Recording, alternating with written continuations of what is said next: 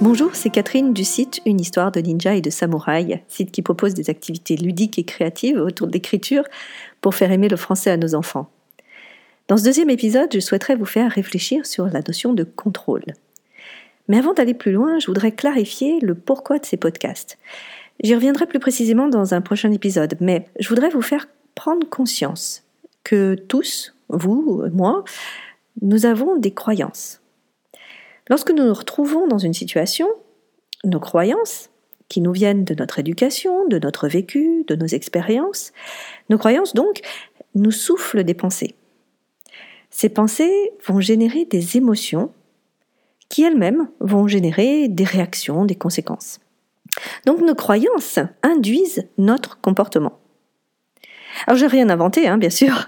Ce schéma situation, interprétation, émotion, conséquence, je l'ai vu la première fois lors d'un MOOC, euh, un multi-online open course euh, sur la psychologie positive, orchestré par Barbara Fredrickson. Je vous mets le lien dans la page du site euh, si ça vous intéresse. Alors, c'est pour ça que euh, je voudrais que vous réfléchissiez sur vos croyances, non pas les remettre en cause, mais arriver à détecter ces croyances et se dire finalement c'est un point de vue. Pour ceux que ça laisse un peu dans le flou tout ça, je vais vous donner un exemple concret. Imaginez que votre enfant revient de l'école et vous tend fièrement sa dernière dissertation. Vous la parcourez et vous constatez rapidement qu'elle est remplie de fautes d'orthographe. Ça, c'est la situation. Vient ensuite l'interprétation, c'est-à-dire vos pensées par rapport à cela. Oh mon Dieu, il est vraiment nul en orthographe. Oh punaise, nous avions pourtant revu plusieurs fois telle ou telle règle de grammaire, il n'a rien compris, c'est pas possible. L'émotion ressentie dans ce cas-là, euh, bah, ça peut être de la frustration, de la colère. Et la conséquence, eh bien, c'est peut-être que sur le moment, là, vous lui criez Mais qu'est-ce que c'est que ce torchon? Alors, avec la même situation, vous pouvez aussi interpréter autrement. Peut-être que euh, vous vous êtes vous inquiétez les jours d'avant qu'il écrive peu, et là vous vous rendez compte qu'il a écrit deux pages. Et là vous vous dites waouh c'est beaucoup, euh, c'est normal qu'il ait fait autant de fautes, il a écrit quand même deux pages. Ou encore, euh, ça peut être une autre interprétation. tant de fautes d'orthographe, il n'y arrivera jamais. Le français, c'est vraiment trop compliqué pour lui.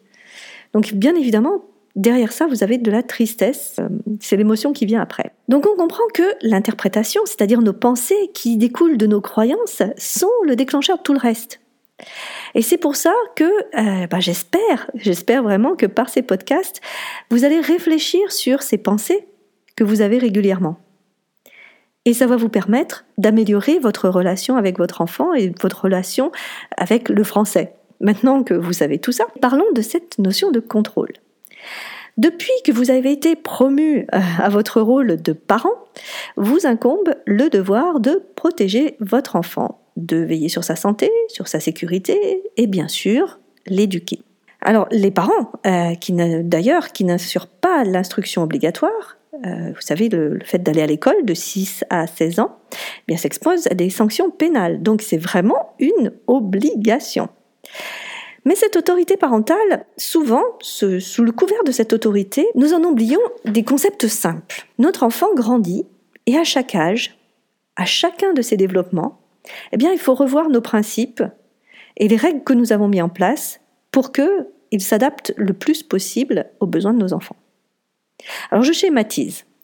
Vous n'allez pas interdire à votre enfant de 10 ans qu'il ne doit pas prendre des escaliers parce que c'est dangereux, alors que vous allez le faire votre petite bout de chou qui a un an et demi, deux ans. Inversement, vous n'allez pas lâcher la main de votre petit euh, qui sait à peine marcher dans la rue pour qu'il expérimente par lui-même la traversée du passage piéton. Donc évidemment, nous adoptons donc systématiquement euh, nos principes, nos règles pour que euh, bah, notre enfant grandisse et, soit dans la, la sécurité. Alors là, je vous ai donné des exemples un peu grossiers, mais le fait est que souvent, parce que nous avons pris l'habitude d'agir de telle ou telle sorte, il nous est difficile de sortir de ce schéma. À tout vouloir contrôler, pourtant, il y a deux conséquences majeures. La première, la plus évidente, c'est que vous allez à l'encontre du développement de votre enfant. Euh, je vous raconte l'histoire d'une personne qui me racontait que sa mère passait toujours derrière elle. Elle faisait son lit le matin, eh bien sa mère repassait derrière pour lisser le dessus de lit, pour taper les coussins. Elle devait réciter, apprendre par cœur un poème, eh bien, sa mère l'apprenait et le récitait devant elle pour lui donner la, meilleure intonation. Elle devait aussi rendre une peinture en art plastique. Eh bien, sa mère allait mettre la dernière touche. Alors l'intention de la maman était n'était pas mauvaise, bien sûr, c'était pour le bien de sa fille qu'elle faisait tout ça, mais euh, malheureusement les conséquences euh, ont été lourdes puisque ben, la jeune fille a vraiment eu un problème de confiance en soi. Euh, elle se disait tout le temps ce que je fais c'est pas assez bien. Et donc euh, voilà, il faut voir que le contrôle tout contrôler n'est pas une bonne chose en soi. La deuxième conséquence à laquelle on ne pense pas toujours, c'est que euh, nous, parents, nous nous épuisons à toujours tout contrôler. La relation avec notre enfant peut en pâtir. Donc c'est délicat, c'est vraiment délicat et cette notion de contrôle est vraiment importante.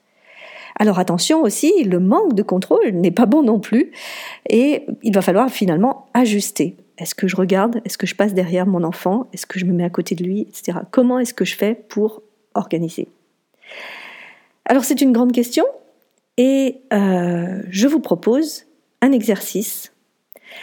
Je vous propose dans la semaine qui vient de vous observer, de vous écouter et chaque jour de prendre un petit moment pour noter si vous sentez que vous contrôlez trop ou pas assez.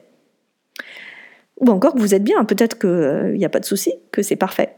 Pour vous aider, je vous invite à télécharger sur le site un document à remplir. J'espère que cela vous aidera. Alors si c'est le cas et que vous êtes ravi, merci de me laisser un commentaire et de noter ce podcast avec 5 étoiles sur iTunes. Vous permettrez ainsi d'augmenter ma visibilité et puis euh, bah, je pourrais toucher d'autres parents qui pourraient être aussi intéressés par ce podcast. Dans le prochain épisode, je vous parlerai de l'effet Pygmalion et de l'effet Golem, tout un programme. Et je vous expliquerai comment ces deux principes ont changé ma perception et mon comportement vis-à-vis -vis de mes enfants. Je vous dis à la semaine prochaine pour la suite des aventures. Bye bye